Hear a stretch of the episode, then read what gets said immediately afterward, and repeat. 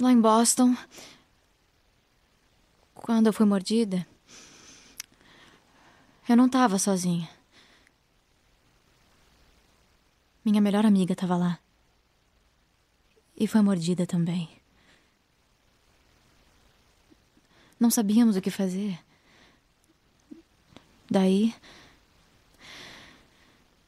Ela disse: Vamos esperar acabar. Na real, podemos ser poéticas e enlouquecer juntas. Ainda tô esperando a minha vez. Ellie. O nome dela era Riley e ela foi a primeira a morrer. E depois foi a Tess. E depois o Sam. Nada disso foi culpa sua. Não, você não entende. Eu tive que lutar muito para sobreviver. E você. Haja o que houver. Você está sempre lutando por alguma coisa. Eu sei que não é o que você quer ouvir agora, Promete mas é... pra mim. Promete pra mim que tudo que você disse sobre os vagalumes é verdade. Eu juro.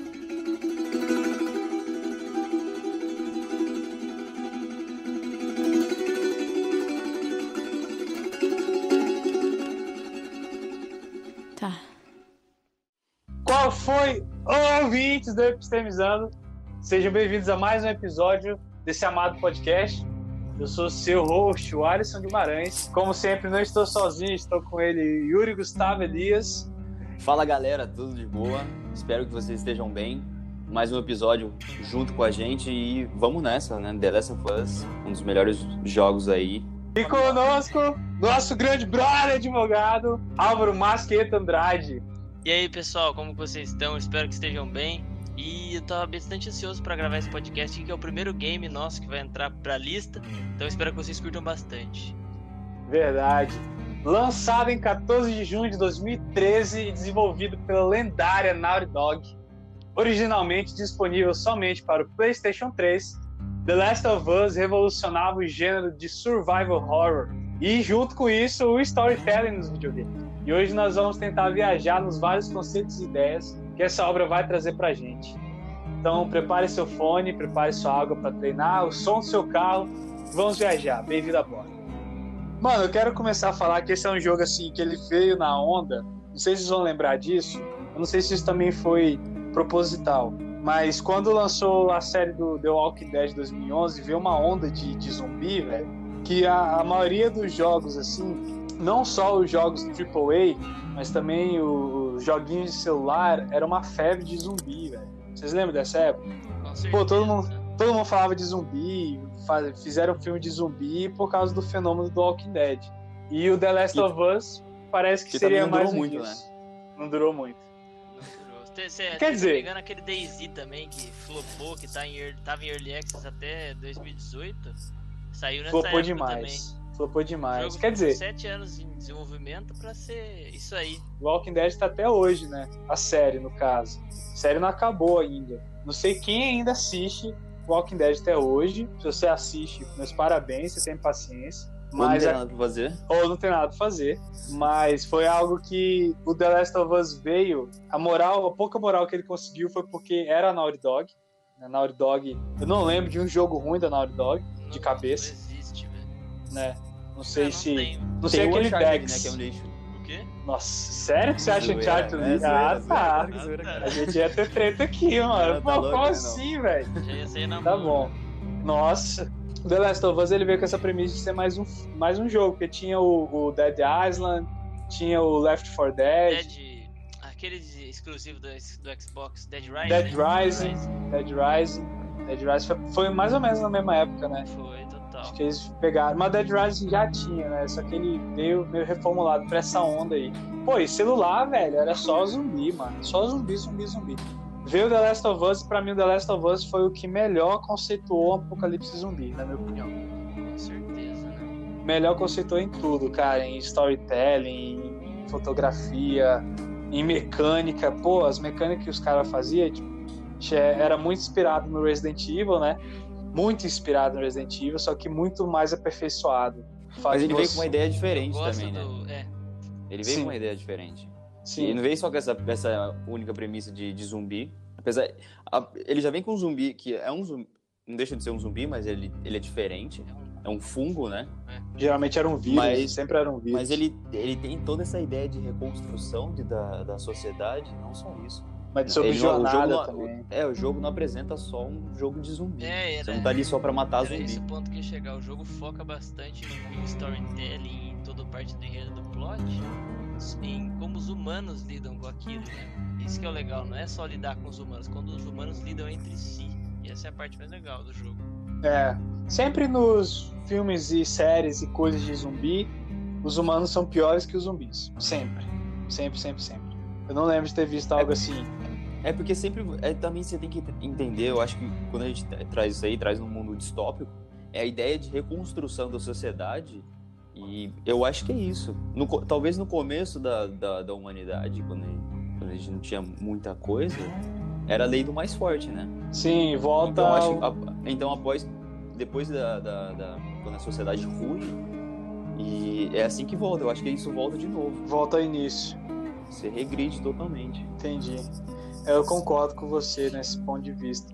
Mas assim, voltando a, tipo, a falar do jogo em si, né? Pra gente superar.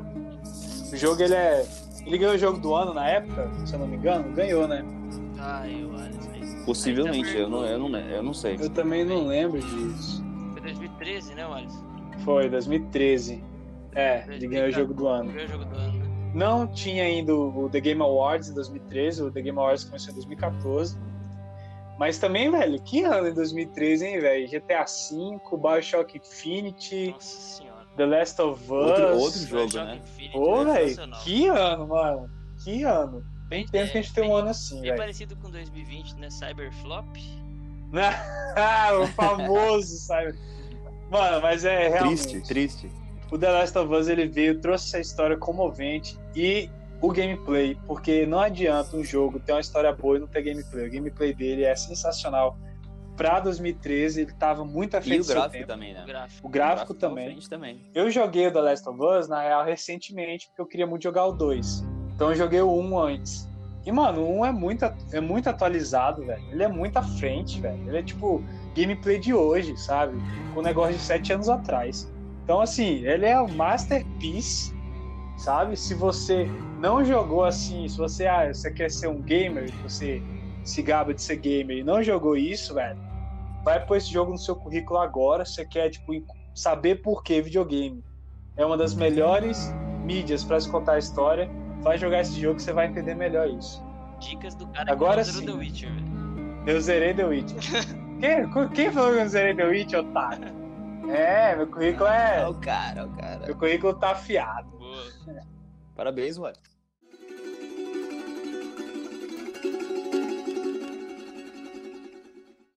Então, para você que não jogou e não seguiu o nosso conselho, a partir daqui só vai ter spoiler. Então, se você não jogou, nem vale a pena. Pausa, zera, depois volta. Entendeu? Se tiver um domingão aí livre pra, pra zerar, acho que um domingão dá pra zerar, né? Acho que dá, não sei.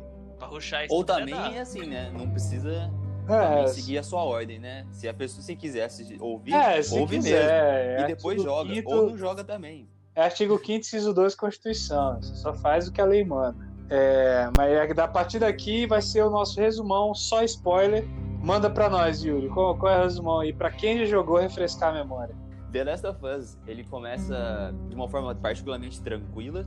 Você tem Joel, que é o, o pai de família, tem ele e a filha dele. Você vê que ele é um cara já. Ele chega cansado do trabalho e a- essa pouca alegria que ele tem, a filha dele, ele chega e, e ela recebe ele com um sorriso. E, e eu lembro que ela conta até uma piada assim, que faz ele rir. Então, tudo isso pro jogo te envolver, né? Ele já começa assim. E logo no começo já começa uma bagunça que você não tá entendendo o que é. A filha do Joe acaba morrendo. Você descobre que isso é um vírus. É uma mutação de alguma coisa de, de uma formiga. Eu não lembro exatamente qual que é o vírus. É um fungo. É um fungo, de um mas fungo. É. enfim, acaba que o mundo inteiro é destruído, né? E a sociedade entra em ruína. Enfim, como eu disse, a, a filha do Joel morre. E aí o jogo começa, 20 anos depois que aconteceu isso, o jogo começa a partir disso. Você tem o Joe, que é um cara que ele realiza algumas tarefas, e em troca disso tem algumas recompensas, e, e em caso, no caso, uma das tarefas dele que ele, que ele faz e que conduz o jogo é levar a Ellie, a personagem que supostamente ela tem a cura para essa doença, até um outro ponto, né? Fala que é Aquela- imune. Ela é imune. Exato, ela é imune, ela é imune. Então, com isso, faria uma, uma vacina.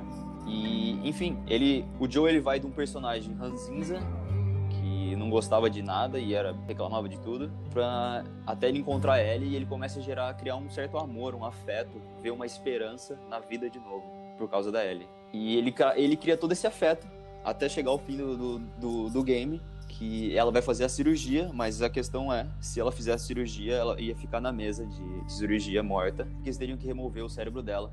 Enfim, o plot do jogo rola em cima disso. Beleza, então, com tudo superado, agora sim a gente vai viajar. Vamos lá, bem-vindo a bordo.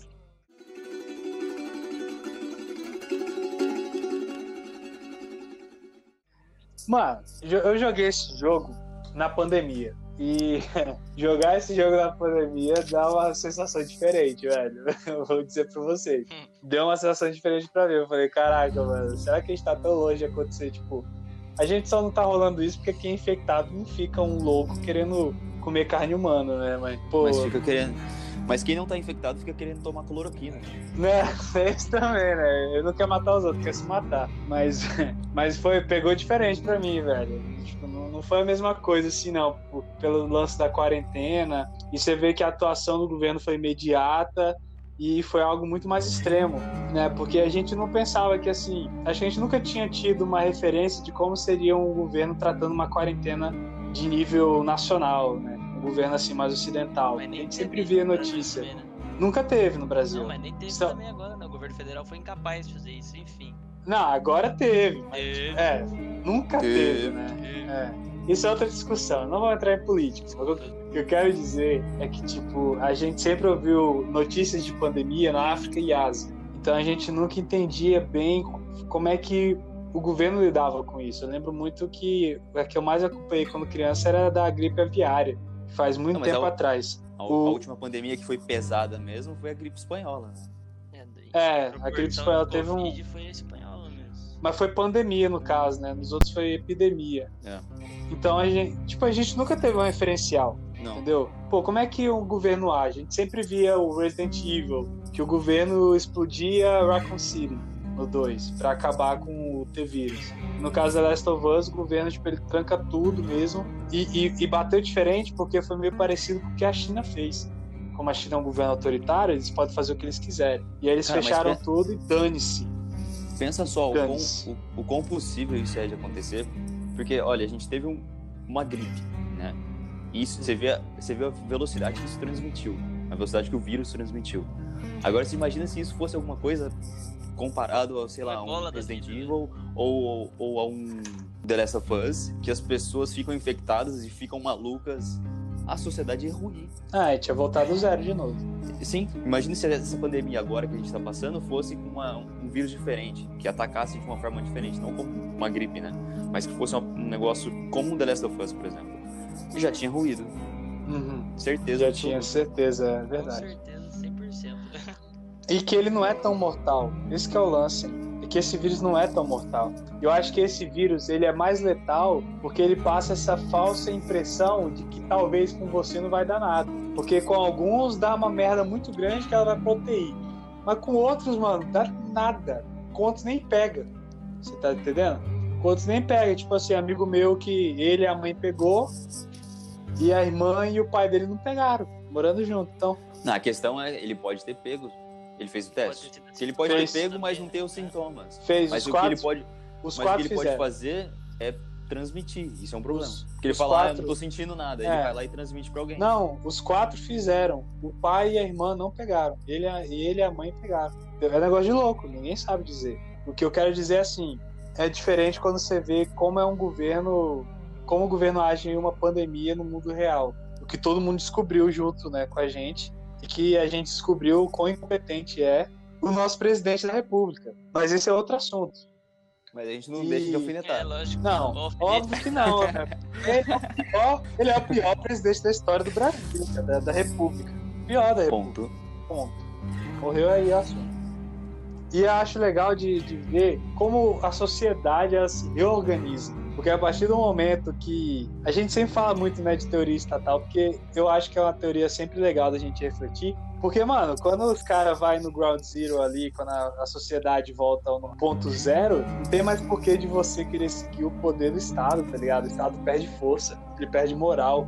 E, tipo, você vê como o poder dos vagalumes vai aumentando de uma maneira proporcional, né, mano? É um negócio de É, louco. né? Porque o, o Estado se você pegar a teoria dos contratualistas, né? Que foram os primeiros a pensar no Estado, né? Eles falam que o Estado tinha uma função simples, né? Era que te, te dá segurança. E você pensar, a partir do momento que o Yeah. Estado falhou nessa missão, qual moral que o Estado teria comigo agora? Entendeu? É- Zero, né? Porque a, a missão do Estado é essa só, né? Proteger. Você se abdica, você abdica de algumas Liberdades.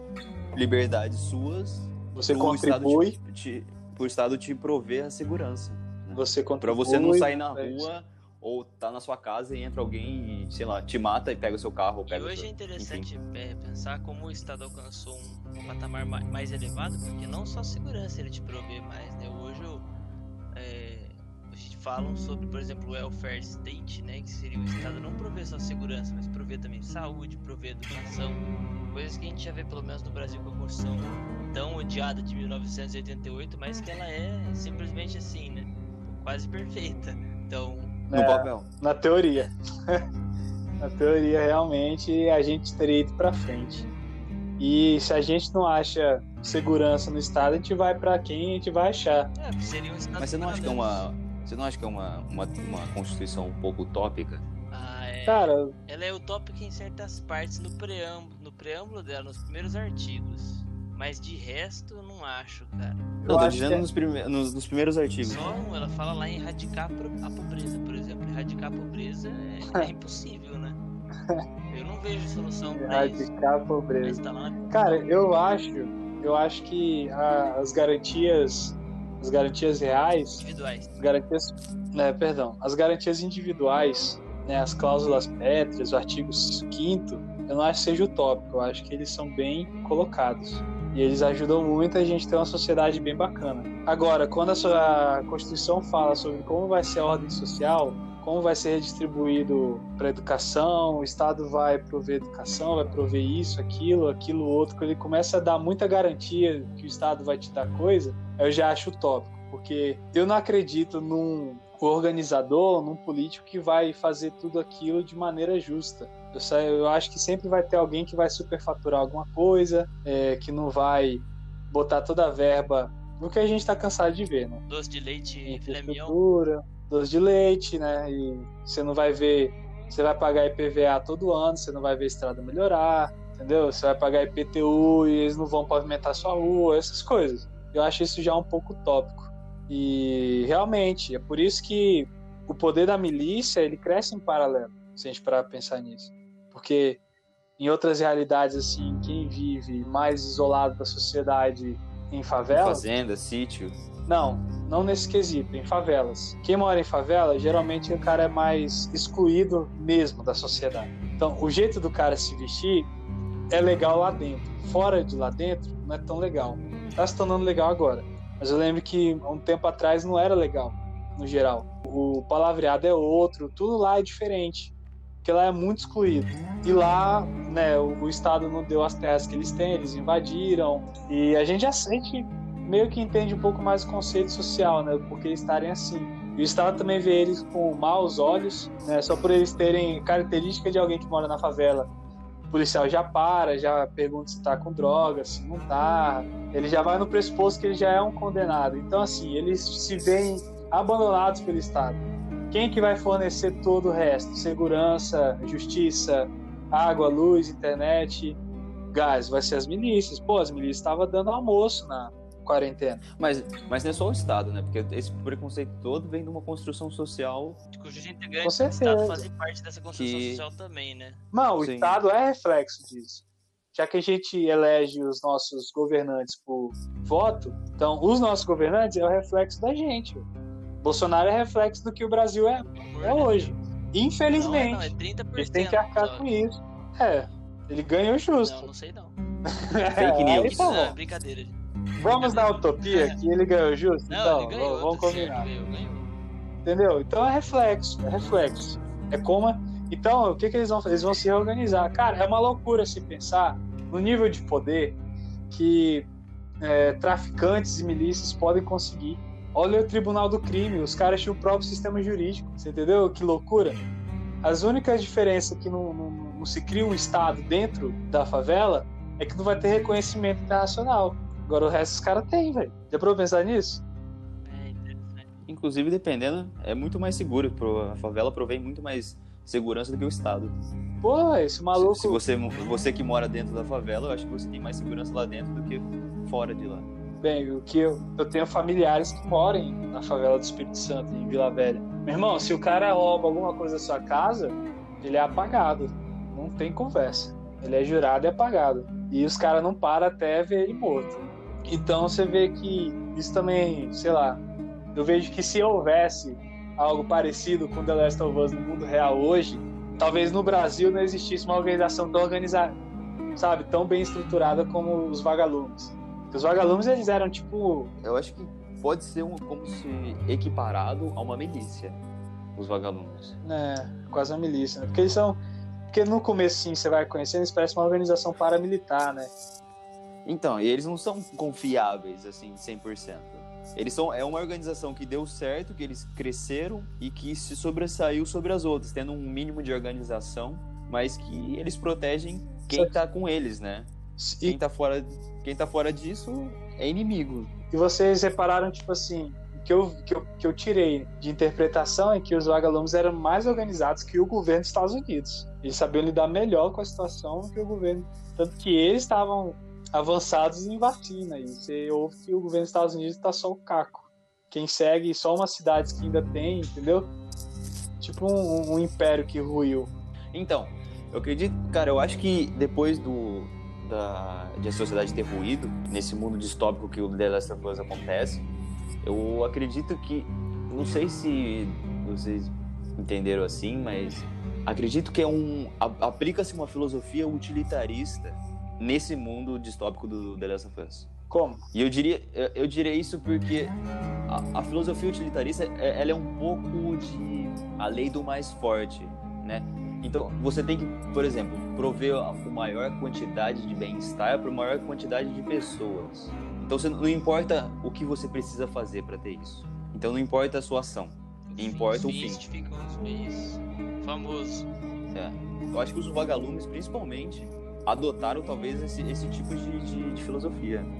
Ah, eu concordo com, com certeza. É, eu concordo com você também. Tanto que eles entraram não só, geralmente você vê como essas pequenas instituições ou esses pequenos grupos. Na real, todo mundo se separou em grupos, né, para poder fornecer essas coisas básicas, como comida, remédio e segurança. Você vê a própria cidade do irmão do Joe, que eles se organizaram dessa forma. E os vagalumes, eles são uma, uma sociedade, eles são uma organização que foi além, eles não pensaram só em sobreviver. Eles não pensaram só, tipo assim, pô, esse é o mundo Eles pensaram em nosso agora. reconstruir a sociedade. Exatamente. Eles não pensaram, tipo assim, ó, a gente vai ser o novo império desse mundo cagado e todo mundo vai ter que submeter a gente ou é bala na, bala na testa. Não, eles chegaram e falaram, velho, a gente quer voltar o mundo como ele era antes. Eles vão atrás disso e a Ellie é a principal chave tudo aquilo. O que é mais legal, que eles não explicam por que que a Ellie é imune, que eu acho muito legal isso. Que isso deixa tudo mais interessante a história. Que ela só é, tipo, ela é um, um lapso de esperança. Imagina hoje você achar uma pessoa que é, que é imune, assim, tipo, o DNA dela é imune ao coronavírus. Putz, velho. Ia ser cabuloso A demais. galera ia arrancar seu cérebro. É interessante essa questão do utilitarismo em The Last of Us, porque quando o utilitarismo foi pensado, nossa, há um tempo atrás, eu não lembro o ano, vocês me perdoem, mas É 1820 alguma coisa. ele foi pensado por dois expoentes, Que que é né? isso? o Bentham e o Mill. O Bentham e o Mill. E o Quando o Bentham ele, ele aduzia que o princípio utilitarista era, era aquilo que o Yuri falou, de trazer a maior felicidade ao maior, ao maior número de pessoas, ele desconsiderava as emoções que as pessoas que sim a, o peso da escolha, entendeu? Então vamos supor, ah, se eu tenho que matar, não sei, se, é, se eu tenho que explodir um estádio inteiro, torturar um terrorista para descobrir onde está uma bomba, não interessa aquela história, não interessa o que ele sente, ou seja, aquele grupo social afetado pela escolha utilitarista não interessava. O Mil, de outro lado, ele pensava diferente. Porque ele falava que a qualidade, a felicidade do indivíduo devia servir de parâmetro. Ou seja, é, a escolha utilitarista ela tinha que afetar menos a felicidade e principalmente as liberdades. Porque o Estado ele tinha que proteger essa liberdade, entendeu? Então essa escolha ela tinha que proteger ao máximo do máximo as liberdades da pessoa. E ele se distancia do Bentham por isso. Mas imagina criar em cima de, um, de, um, de uma filosofia utilitarista. E, e, não, é bizarro. Imagina, por exemplo, o governo Bolsonaro numa, numa, numa ideologia dessa. Porque vai ser bom, o que for bom para ele e pro grupo dele, vamos dizer assim, é o melhor. Acabou. Acabou. É aquele velho papo, né? De quem pensa nisso, na real, quem se adere a essa linha de pensamento, eles acham que nunca vai voltar para eles. Comigo. Nunca vai acontecer com eu. Nunca vou precisar ser torturado para descobrir alguma coisa. Eu nunca vou ter minha liberdade violada, né? O pessoal que, é, pessoal que, su, que suporta o Trump é a mesma coisa. Tipo, ah, o Trump tem que fazer isso, aquilo, aquilo. No, essa restrição de liberdade nunca vai voltar para eles. Cara, e você a gente comentou isso em alguns episódios anteriores sobre Epicuro. E Epicuro, eu acho que ele foi um dos primeiros utilitaristas. Porque era buscar o bem-estar da forma, da forma mais simples possível, não importando o meio, mas sim só a consequência. Então eu acho que antes de Stuart Mill e Bentham. daquele outro cara que você falou, que eu não lembro o nome dele, do Bentham, eu acho que Epicuro, Epicuro né, foi um dos primeiros utilitaristas. Olha só, né? Você vê nessa perspectiva aí da merda, aí você vê que não é uma ideia tão bonita, né? Quando você vê aquele, pois é. esse conceito assim mais tranquilo, você, pô, da hora, bonito, vou adotar pra mim, eu vou postar na sobrevivência, irmão. O cara ali, você tá morrendo de fome, tem um cara ali com um saco de, de arroz, é ele ou eu. É, é ele o arroz. Eita!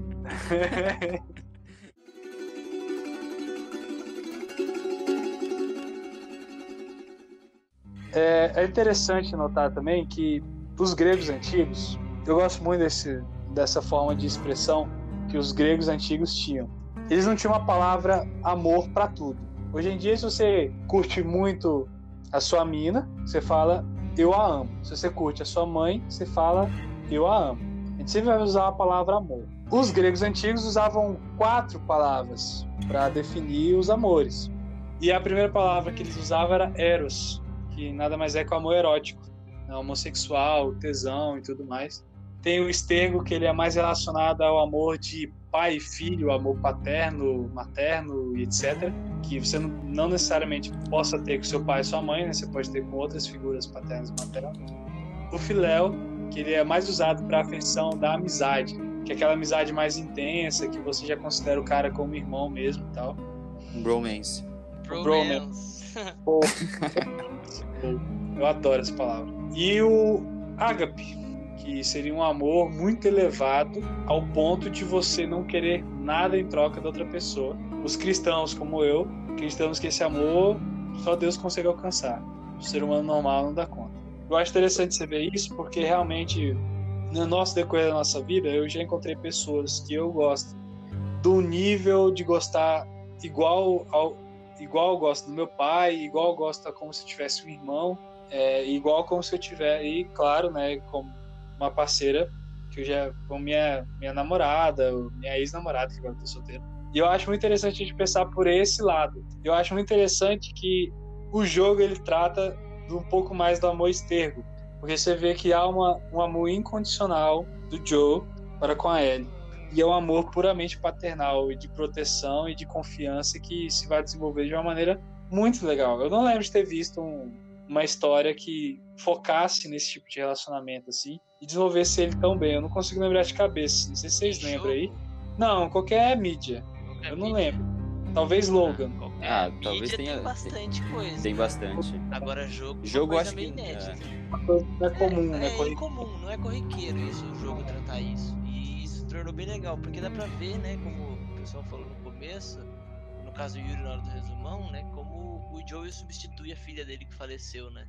Eu Sim. vejo assim, ele coloca ele no lugar dela, ele criou esse amor estergo pela ele, na minha opinião. Não, isso é evidente, é evidente. Tem até aquele lance do relógio, né, você lembra? O relógio que a filha dele tinha dado para ele de presente e ele quebra e ele usa o relógio ainda quebrado e no começo ele nunca falava da, da filha dele para Ellie, a Ellie sempre tipo curiosa para saber e ela na mesma idade que a filha dele tinha morrido, né?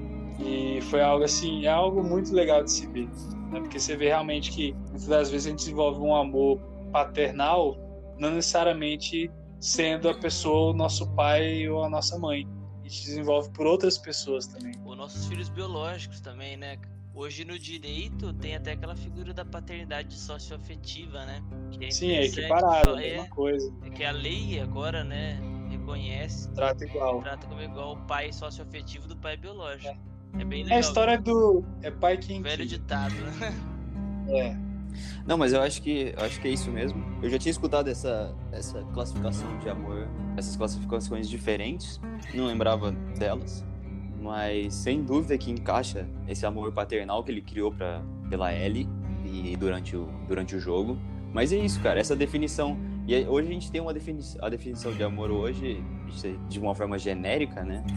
É você querer o bem da outra pessoa ou de alguma coisa, né? Isso já engloba todos os tipos de amor, né? Não só pessoas, mas coisas também. Eu acho que é isso. Ele só foi querendo mais o bem dela durante o jogo. Porque primeiro ele trata ela meio que como uma, uma encomenda, né? Que era isso que ela era. Era um pacote. É, ele trata ela como um peso, assim. Strange, tipo... tá ligado? É, porque ah, ele, ele leva junto com a parceira dele, né? A parceira dele, acho que ela morre, se eu não me engano. Acontece alguma ela coisa. Morre, ela, ela, ela é morre, mordida. Né? Ela é mordida e tem que ser deixada para trás, é. E ela fica para trás para segurar um E aí dá um. É... Pode crer. E aí dá um perrengue lá cabuloso. E aí eles saem daqui, ó, o Joe grossão, grossão com ela. Ele falou: ó, seguinte, sem conversa. Se eu falar, você obedece. Se eu falar para você deitar, você deita. E eu não quero uma palavra de você, entendeu? É tipo o Kratos, jogou o God of War 4. Sim, é, é o Kratos bruto. E aí, só fala. o moleque pede desculpa, ele fala: desculpa não adianta. Seja é, melhor. É, Seja melhor. Nossa, pode. Não, vai ter hora que o Arthur dá raiva também, vai. Não, Nossa, dá, dá. Mas você vê, que, você, viu, você vê que ele aqui é legal essa construção do personagem. É legal. Que isso, o Kratos, que é um personagem todo bruto, ele, ele acaba se amolecendo até o Nossa, obrigado, você lembrou um exemplo. É, bom. é o exemplo God novo, God of War 4. O Kratos é, de é. assassino do é, panteão grego foi pra pai amoroso, né? Pai, entre, entre aspas, aspas, né? Amoroso no, entre, no, no, mundo dele, né? É, amoroso com o filho dele. É, amoroso do jeito que ele podia é, ser. Né? É, do jeito que Mas, dá. Uma construção e é isso, o, o Joe é a mesma coisa, cara. Ele ficou, ele ficou um cara amargo, zoado, por perder a filha dele, né? E tá no mundo lixo que, que se tornou. Ele e tá existindo. Ele, é, ele vai transformando ele. Ele vai transformando ele aos poucos. E, eu, cara, eu acho que tem um ponto que, que é bem interessante no jogo, que a Ellie ela começa a se tornar a esperança não só para vamos dizer assim para a humanidade que ela pode ser uma possível vacina né? Mas a esperança de gostar da vida de novo por Joel. Só que ela começa e tem um propósito. em, em certo momento do jogo ela começa a meio que perder isso. Ela começa a matar a galera e vê que o mundo é uma merda mesmo e eu acho que tem um ponto específico no jogo você lembra quando ela vê uma girafa nossa essa cena é massa então, é, nessa parte, parece que ela, a Ellie, inclusive, que ela Os tava dois. ficando apática, e o Joel também fala, pô, pode ter acontecido o que aconteceu, mas a natureza, ela dá um jeito de se transformar e voltar. Dá para tirar coisas boas de tudo. E aí a Ellie percebe isso e isso torna mais um, um ponto de esperança para ela e pro Joel também, né? E a história continua. O que é interessante é que já tinha passado um bom tempo desde ter tudo ter quebrado, né? Eu acho interessante notar porque quando o Joe conhece a Ellie, já tinha passado muitos anos.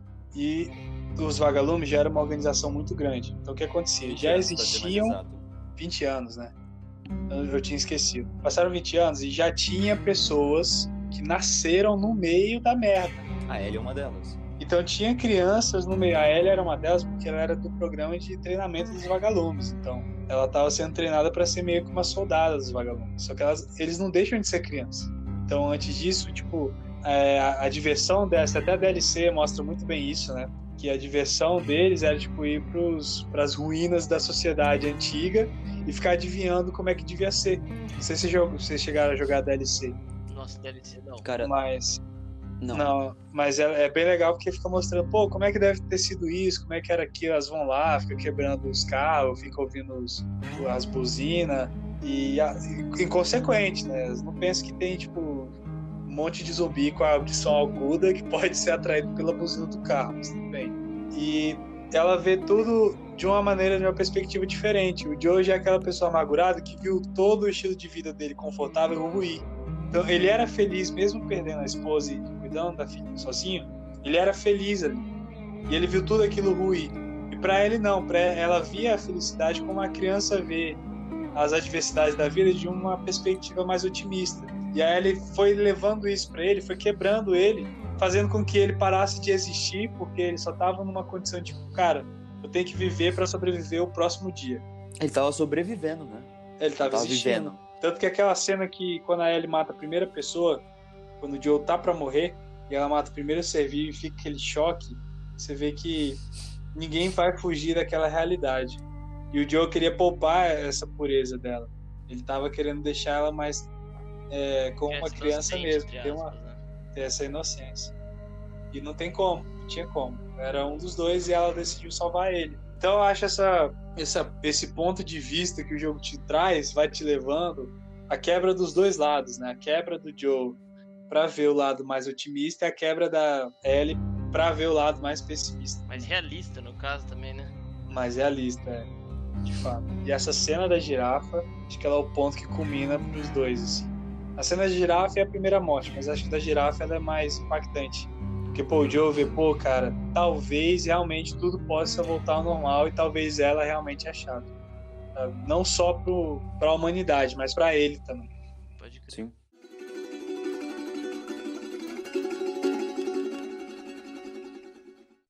Vamos chegar no ponto alto do episódio que a gente vai falar do ponto alto do jogo, que é o final. O final do jogo ele é perfeito. E ele vai abordar o dilema moral feito pela filósofa Philip Foot em 1967, que é o dilema do trem. O dilema do trem ele basicamente vai te deixar numa encruzilhada entre decidir salvar uma vida e sacrificar várias, ou salvar várias vidas e sacrificar uma. Você que nunca tinha ouvido falar disso, pode estar pensando agora que é fácil. Eu vou sacrificar uma, poupar várias. Só que esse dilema envolve que essa uma pessoa, ela vai ser alguma algum ente querido que você vai amar muito. Então, vamos supor que a sua mãe, ela tá presa numa nas engrenagens de uma ponte e vai passar um trem. E para tirar a sua mãe, você tem que abrir a ponte. Vindo à direção da ponte há um trem lotado de passageiros. Então você tem uma escolha. Você não consegue salvar os dois ao mesmo tempo. Ou você salva sua mãe abrindo a ponte e fazendo o trem colidir, matando todo mundo que tá lá dentro, ou você mata sua mãe nas engrenagens e abaixa a ponte e aí todo mundo todo mundo do trem é salvo. Isso é algo subjetivo, é um dilema moral, um dilema ético, cada um decide. E tem e o The Last of Us trata isso perfeitamente, porque no final só se tem a vacina se você retira o cérebro da Ellie. E os, e os vagalumes não estavam pensando duas vezes em matar a Ellie. Eles não estavam pensando, eles não estavam nem considerando. Eles estavam tipo assim, mano, ela tem que morrer e é isso aí. E ela já fala que a Ellie ia querer essa, essa opção. Só que o Joe fala, tô nem aí. Tira todo o arsenal dele e mata simplesmente todo mundo dos vagalumes e ele destrói os vagalumes sozinho. Tá, eu acho esse- que a questão que a gente identifica muito com o Joe é porque o Joe ele representa muito o que a gente seria. Ele é um herói, mas ele é um herói, vamos dizer assim, comum. Ele não é um super-herói. Ele é um cara, ele fez coisas que a gente faria. E eu, por isso eu acho que a gente consegue se identificar muito com ele no jogo. Porque cada vez que você adiciona coisas, você reflete de forma diferente. Você pode pensar de uma forma utilitarista, por exemplo, se você tem de um lado você tem uma quantidade grande de pessoas para salvar e no outro você tem uma pessoa. Aí se eu faço uma pergunta desse jeito, você fala: "Ah, acho que eu vou escolher salvar mais pessoas". Mas aí você vai e bota o que você disse, por exemplo. Ah, então se essa pessoa for a sua mãe, você salva quem? A sua mãe ou aquela quantidade de pessoas? Então aí você já cria um laço afetivo, coisa que no utilitarismo não existe, né? interessante é que é, é, isso é algo que só o videogame consegue trazer. Você gosta da Ellie. Você gosta junto com o Joe da Ellie e você gosta muito dela. Porque você não vê ela por, dois, por duas horas num filme. Você passa perrengue que a Ellie vai lá e te ajuda, velho. E você, no jogo, você não precisa se preocupar com ela. Ela vai estar escondida sempre. E ela te ajuda muito, e você cria essa questão junto com o Joe. E isso pesa no final, porque muitos dos jogadores escolheriam salvar a Ellie e deixar o mundo como é que tava. E, é isso, porque pensa só, o jogo constrói isso, né? Pra você sentir na pele do Joe. Porque imagina se o Joe consegue entregar a Ellie duas horas depois que ele conheceu ela. Ele ia simplesmente entregar ela. E, e aí foda-se. Mas ele cria um laço afetivo com ela fazendo ele ter um peso a mais na escolha dele. E ele acaba, eu acho que o Joe, ele acaba se sacrificando a humanidade dele ah, é. em prol desse amor que ele constrói com, pela Ellie. É, isso aí é subjetivo. Porque, porque o cargo é, o, é, o, é a carga que ele, que ele resolve, que ele decide carregar pro é, resto da vida dele. Ele poderia ter salvo né? A ele humanidade. Ele escolheu salvar uma pessoa e matar o clã inteiro. Ele escolheu né, escolher um. dos. E não é, só mas isso. não quer dizer que ele perdeu a humanidade. Isso eu já discordo. Porque a vacina poderia trazer, como é que é, restabelecer mundial ainda. de uma forma a ordem mundial. É, vamos dizer assim. Mas o que motivou ele foi o amor. Então ele não perdeu a humanidade dele. Você concorda comigo? Ele não ficou um monstro insensível. Como não? Por ter não, feito ele não ficou, mas ele pega Ele de só forma de- geral. Não, mas quando você mostra a insensibilidade de uma pessoa, é a motivação que ela faz pra fazer aquilo. Não tô dizendo que o que ele fez é certo. Não é isso. Tô dizendo assim, qual é a motivação dele, sabe? Foi uma motivação egoísta, mas foi uma motivação por amor. Porque Foi. ele podia, ter, ele podia ter salvo o planeta Terra, vamos dizer assim. Ele poderia ter salvo todo mundo, exatamente, mas Não só os vagalumes, ele poderia ter salvo o planeta Terra. eu discordo que isso seja um, um fator que tirou a humanidade dele, porque a motivação dele é o amor, é, é ele ter amado a Ellie de uma forma que ele não consegue viver sem ela. Então ele não perdeu a humanidade dele ali, entendeu? Ele só tomou uma decisão insensível, ele tomou uma decisão egoísta. Acho que decisão egoísta é um termo melhor para isso. Ele tomou uma decisão egoísta, ele não pensou no, num, num todo, ele pensou nele. Tudo bem. Sim. E, e ele teve que ver. Mas eu não acho que ele seja insensível por isso. Tenha perdido a humanidade dele por isso. Porque ele não Esse pensou não nem, acho. nem tanto na Ellie. Pensou nele. É. É Ele porque a Ellie, nele. a, a Ellie ia morrer. Ela não ia saber que ela morreu. Ela, ela não teve como dizer a opinião dela. Exato, Tinha ela não ia saber que morreu. dela. Porque ela não sabia que ia morrer fazendo esse procedimento. É Então que ele- eles tinham. ele- ela tava inconsciente porque eles tinham se afogado, né? Isso. Então ele tomou, a ele tomou a escolha dele baseado no egoísmo dele. Isso é fato. Mas não tira a humanidade dele. Porque eu acho que o, o lance do dilema moral não é dizer qual grupo é o do bem e qual grupo é o do mal, entendeu? Eu acho que esse é um, esse é um assunto que a gente pode dizer- até discutir mais. Eu acho que quem escolhe a pessoa ao invés de todo mundo, ou quem escolhe todo mundo ao invés da pessoa, acho que nenhum dos dois está num grau acima, entendeu? Não tem um cara que vai ser o mais bonzinho dos bem dois. certo e errado, né? Exato, não tem certo e errado. É, é a, prioridade que você vai pôr. né? Se não envolver laço afetivo, você tá cagando pra escolha, né? Sim, se não houve laço afetivo, aí eu concordo aí? realmente que há uma. Talvez há uma, uma resposta melhor do que a outra. ponto que eu falei lá atrás do Bentham e do Mil, que essa era a crítica do Mil pro Bentham. Era justamente isso, é a qualidade da emoção. Porque se tomar uma decisão cagando pro, pra quem tá lá do outro lado, tudo bem. Contrário quanto quem tá lá do outro lado importa pra você. Sim. Ele vai tomar a decisão de quem ele tá se importando, né? Só que é uma burrice a gente achar que o ser humano possa se desvincular de emoções. Impossível.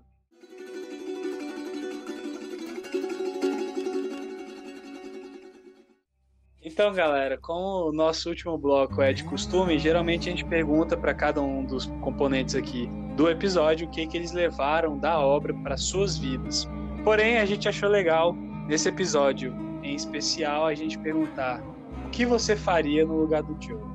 Então, Yuri Gustavo Elias, se o jogo te desse a opção entre sacrificar a Ellie e salvar a Ellie, qual opção você escolheria? Cara, no jogo ele não te dá essa opção, né?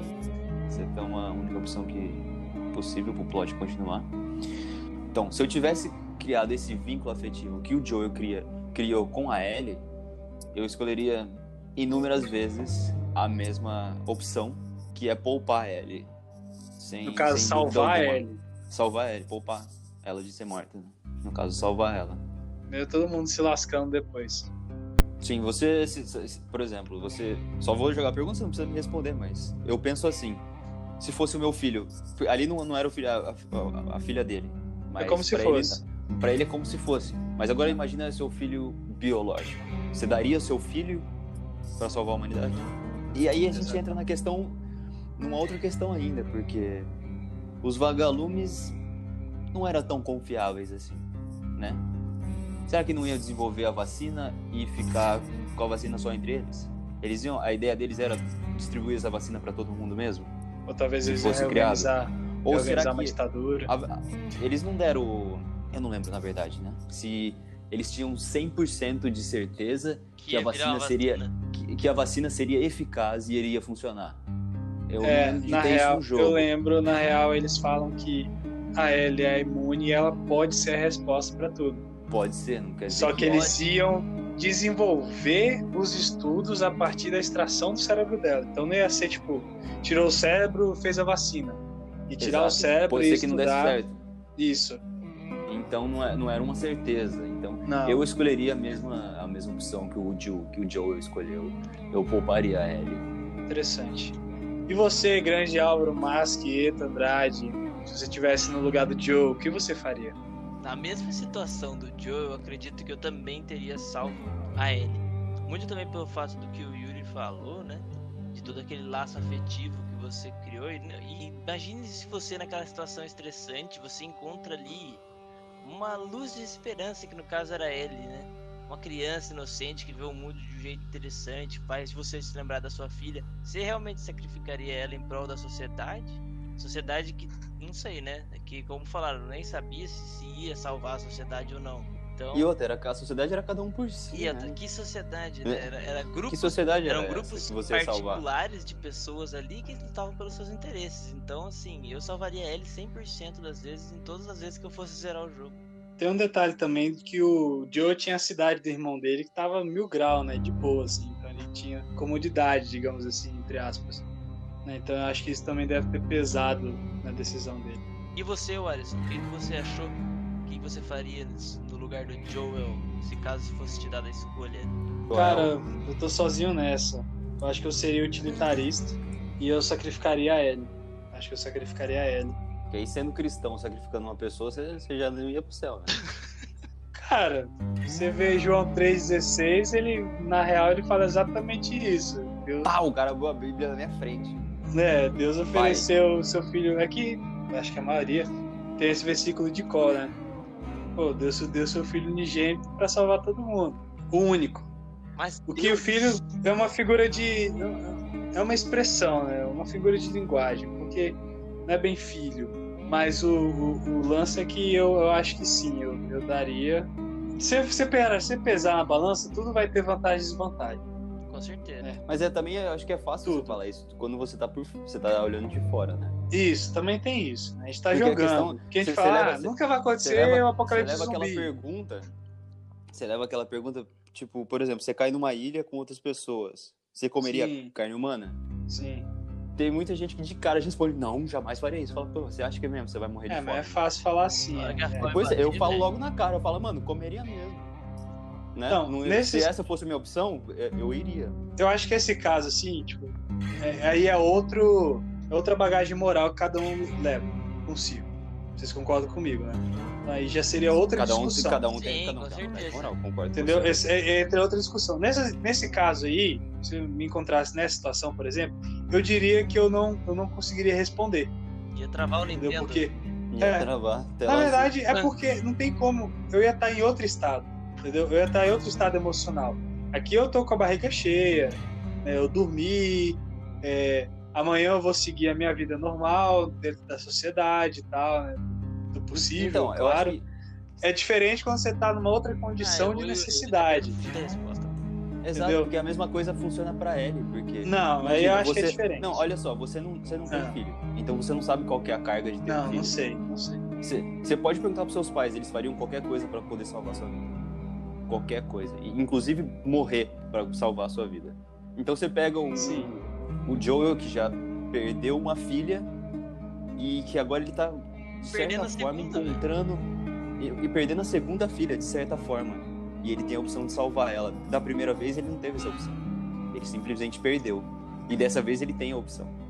Então ele tem toda essa carga. E você não tem. Então, Então é- por é a isso que a pergunta que- é o é que coisa eu que você tá de faria ba- você no tá de lugar do barriga cheia. Não, mas você não É, respondeu. cheia. Ah, você... O que eu faria? É, o que eu faria era salvar todo mundo e, e Ah, sacrificar sim. ele. Não, mas eu falei isso desde o início. Eu só, eu só falei que no caso da- das outras perguntas, nesse caso a pergunta do canibalismo, eu já acho que é um estado de necessidade é bem mais intenso e diferente. Essa é a minha opinião. Tá, então deixa eu fazer uma pergunta diferente, Alisson. Você quer Eu que eu fale fazer- que eu salvaria Não, ele? não, não. mas- Eu Você não quer que eu fale você- isso? Eu Vai, não quero é. que você troque de opinião. Eu não quero que você Ah, troque vai lá. cada um tem que ter sua opinião. E é isso É, mesmo. eu- é, eu tô vendo aí. vai. É assim que a gente forma uma sociedade. Eu só quero que você pense de outra forma. É. A gente pega o exemplo que você deu do dilema do trem. Você salvaria sua mãe ou você salvaria 10 pessoas que você não conhece? Salvaria 10 pessoas. Então tá bom. Muito É só provavelmente. Só queria jogar aí pra refletir. É, Eu quer espero dizer, que a senhora. Não sua dá, mãe, né? a mãe Não dá. Alisson- Senhora sua mãe. Como é que é a senhora sua mãe? Como é que é o nome dela? Nossa, não vou falar também, precisa aumentar o problema Ih, que vai vou- ter. Eu vou ter Mas- que olhar no. Eu vou ter que stalkear você no Instagram e procurar tua mãe. E eu vou mandar mensagem pra ela em box e falar, escuta esse esse, podcast. podcast. Escuta, Porque olha aqui, ó. Seu Escuta esse episódio. Você, É, olha, uma só 10 acabou, hein, que ele não mano. faz ideia. Castigo. Castigo, Cara, eu vou ter mas é- com a tua mãe. Mas é, é, é uma resposta que é, é complexa, no caso. É uma decisão que quando você pensa no, no- no que tá pesando ali, é, não tem resposta certa. Então, no caso da foi uma decisão. Atenção, spoilers de Life is Strange agora. Spoiler. Eu vou spoiler pra vocês. Tem problema, não? Não, eu já Não. tomei spoiler É, desse gente- jogo, já. É, vocês não vão jogar Já isso. tomei Vocês não vão spoiler, jogar porque-. Por que não? Se vocês quisessem, já tinham jogado. Esse que é o Já lance. tomei o spoiler que você vai dar. É, e eu joguei porque tava de graça na PS Plus. No Life is Strange tem algo parecido. Você salva a menina que é um. que pode ser um par romântico seu. né? Você também é uma menina. Ou você salva o vilarejo. E eu salvei o vilarejo também. Então acho que essa é algo que eu tenho uma tendência utilitarista, no caso. De pensar mais no bem comum, digamos assim. E Os geralmente fins, os fins justificam o meio. nesse dilema, sim. Possa ser que sim, entendeu? Não, não tem como dar uma resposta certa. No lugar do Joe, eu sacrificaria ele. Ponto É final. isso. É isso. É isso aí, pessoal. Esse foi mais um episódio. Espero que vocês tenham gostado mesmo. E a gente quer saber de vocês. Se vocês têm alguma opinião diferente ou não, o que vocês fariam no lugar do Joe, o que vocês escolheriam, mande aí pra gente no- nos nossos arrobas, no Instagram, é, menos no Instagram pro Álvaro, que ele não tem, mas mande nos arrobas e no e-mail, o Alisson Guimarães, tudo junto. Meu arroba é Yuri Gustavo Elias. Pro Álvaro vocês não mandam nada, beleza? Se vocês estiverem ouvindo a gente no Anchor, vocês podem mandar a sua opinião, a sua visão através de mensagem de voz. Então, você vai participar conosco no nosso próximo episódio. E é isso aí. Se você gostou, compartilhe com seus amigos. E muito obrigado por ter viajado conosco. Até a próxima viagem. É isso aí, galera. Espero que vocês tenham curtido o episódio polêmico. É, e eu vou ter com, eu vou com certeza lembrar de falar o que o Alisson falou pra mãe dele. Isso aí vai ficar gravado pra mim. e fica pros próximos podcasts aí. Ai, meu Um abraço pra vocês. Agora vai Até ter, a próxima. vai ter confusão aqui em Eu só casa. queria falar a mesma coisa, vou reafirmar aqui.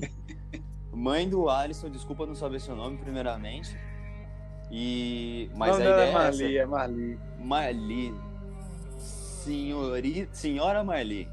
Queridíssima. Eu salvaria a senhora e não salvaria 10 pessoas. Mas o Alisson já não. Galante. que eu... Então, então um beijo pra senhora, um beijo pra todo mundo aí, forte abraço a todo mundo que escuta a gente e espero que vocês continuem aí. É isso aí, galera.